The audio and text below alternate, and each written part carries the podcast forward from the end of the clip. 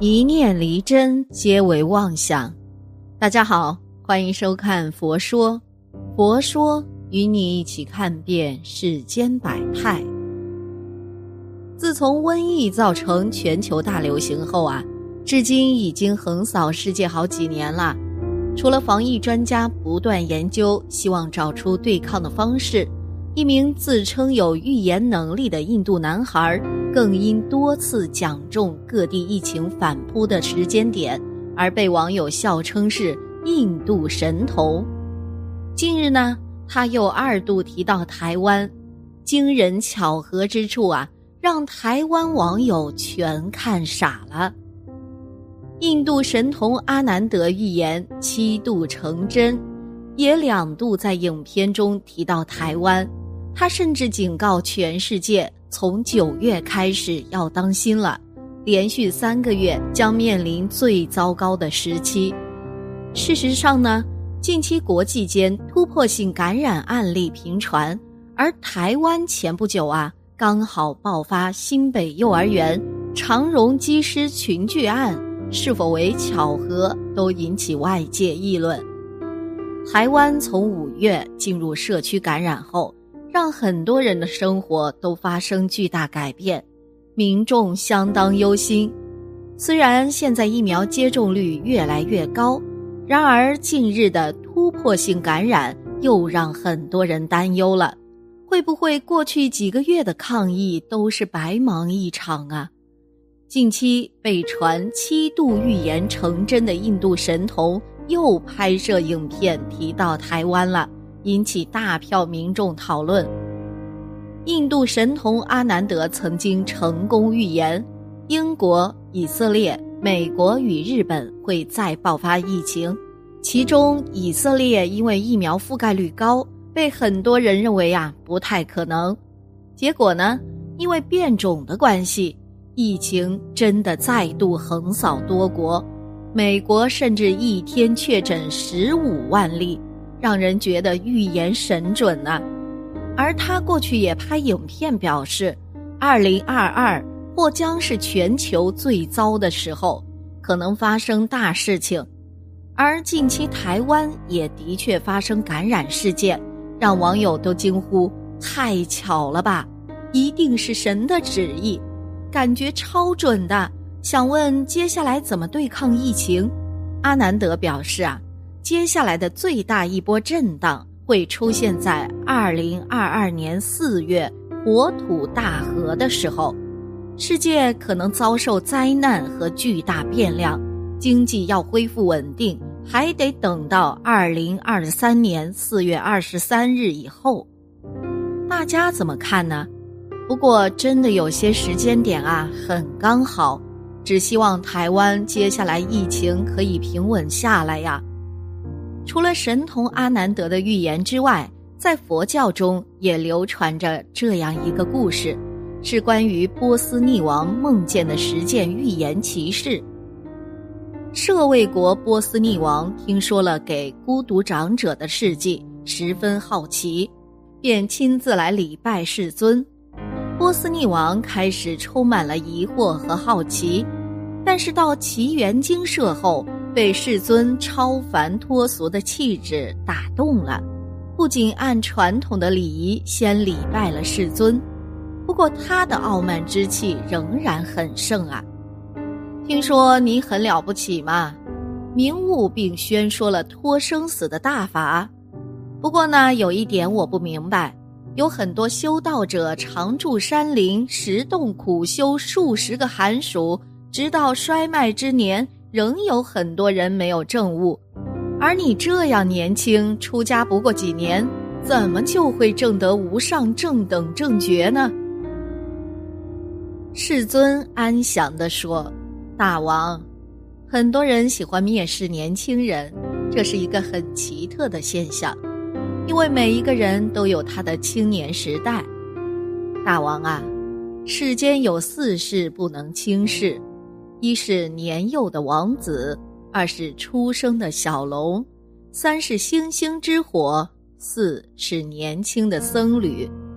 因为王子虽幼，待他将来长大，却可以统治国家；如果是一位贤德的君主，便可以为大众造福；如果是一位暴君，又会带来无穷的灾难。小龙虽小，却可以很快长成大龙。星星之火可以燎原，这是任何人都明白的道理。僧侣的可贵之处在于他守护道业、清净戒行的智慧心和为众生谋福利的菩萨行。这是不分老幼的，大王，作为一国君主，对自己的臣民应怜爱如子；对于没有接触过或不理解的事情，应虚心学习。一切轻慢与盲目的否定啊，都是要获罪的。只有通过忏悔，才能灭除。波斯匿王性情狂暴，从来没人敢直言相见。此时听了世尊的话，心中受到震撼，惭愧无比，低声说：“世尊呐，在您面前，我倒像一个不懂事的孩子了，请您以后多多指教。”世尊为国王传授了皈依，从此波斯匿王成了忠诚的大护法。一天夜里，波斯匿王梦中出现了十种奇异的事情。他从梦中惊醒，甚为不安，害怕是亡国的预兆。天亮后，立即召集群臣及婆罗门修道者为自己解梦。群臣为保自己的乌纱帽，都不愿说不吉利的话。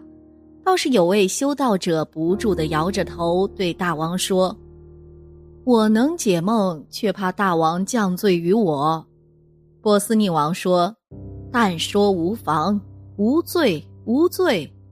修道者说：“大王的梦不吉利呀。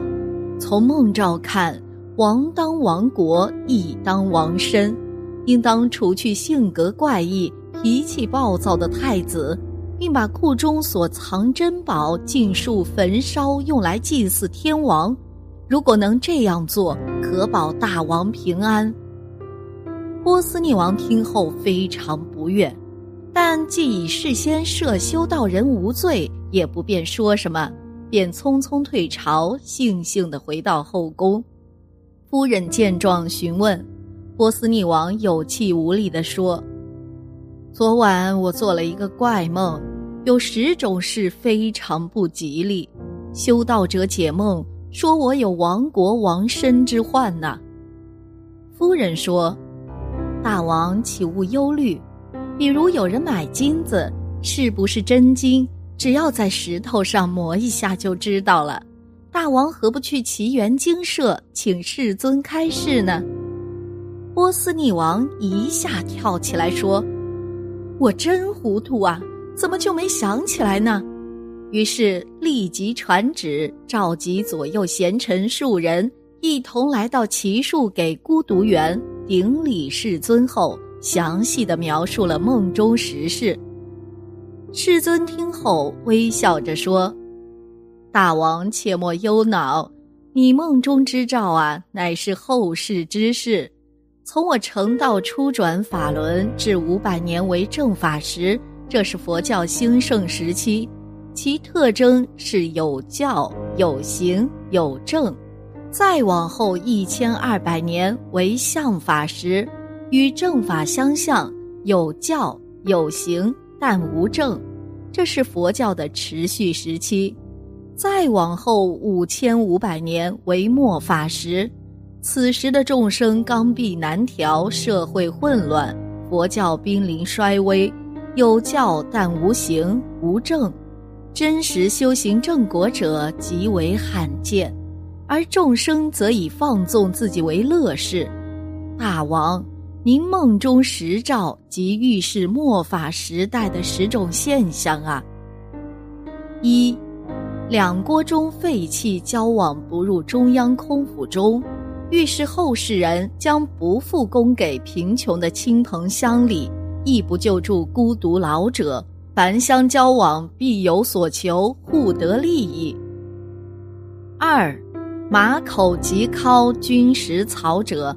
预示后世大臣官吏前口吞食国家俸禄，后口吞食民脂民膏，损公肥私。三，大树生花者，预示后世之人未老先衰者多，年未满三十，头当生白发。四，见小树生果，预示后世女人早婚早恋，年未满十五即行夫妻之事，生养子女。五，见一人至绳，有羊在后十七绳。预示后世女人会耗损侵吞丈夫的劳动所得，如同羊吃绳一样去吃食丈夫的财产。六，见怪异的外族人坐在金银床上吞吃金银器，预示后世之人贵者当贱，贱者当贵，君子吃糟糠，小人食美肴。七，见母牛吃犊子之奶。预示后世的母亲为了发财，将会教唆自己的女儿去卖淫，自己在中间做媒介。八，见群牛鸣走相聚，欲斗又散，预示后世之人贪婪好财，弃田地而集中于闹市，人与人之间缺少真正深厚的友情，像浮云一样相聚，旋即解散。还会闹出矛盾来。九，见池水终浊边清，预示后世之人不敬国君，不尊重老人。十，见溪水赤红，预示后世之人贪欲过重，没有知足之时，为了物质利益而不断挑起战事，致使民间血流成河。佛说正法、相法、末法三个概念，事实上啊是用相对的方式。对每一位佛弟子来说呢，心中有正法，并依教奉行，便是处在正法之中了。末法时期，既是佛陀对未来缘起的一种观察，更是对未来佛子的策立。唯当猛力精进，才是我佛真弟子啊！好了，今天的节目呢就到这里了。希望此次相遇能给大家带来收获。如果你也喜欢本期内容，希望大家能给我点个赞，或者留言、分享、订阅。感谢您的观看，咱们下期节目不见不散。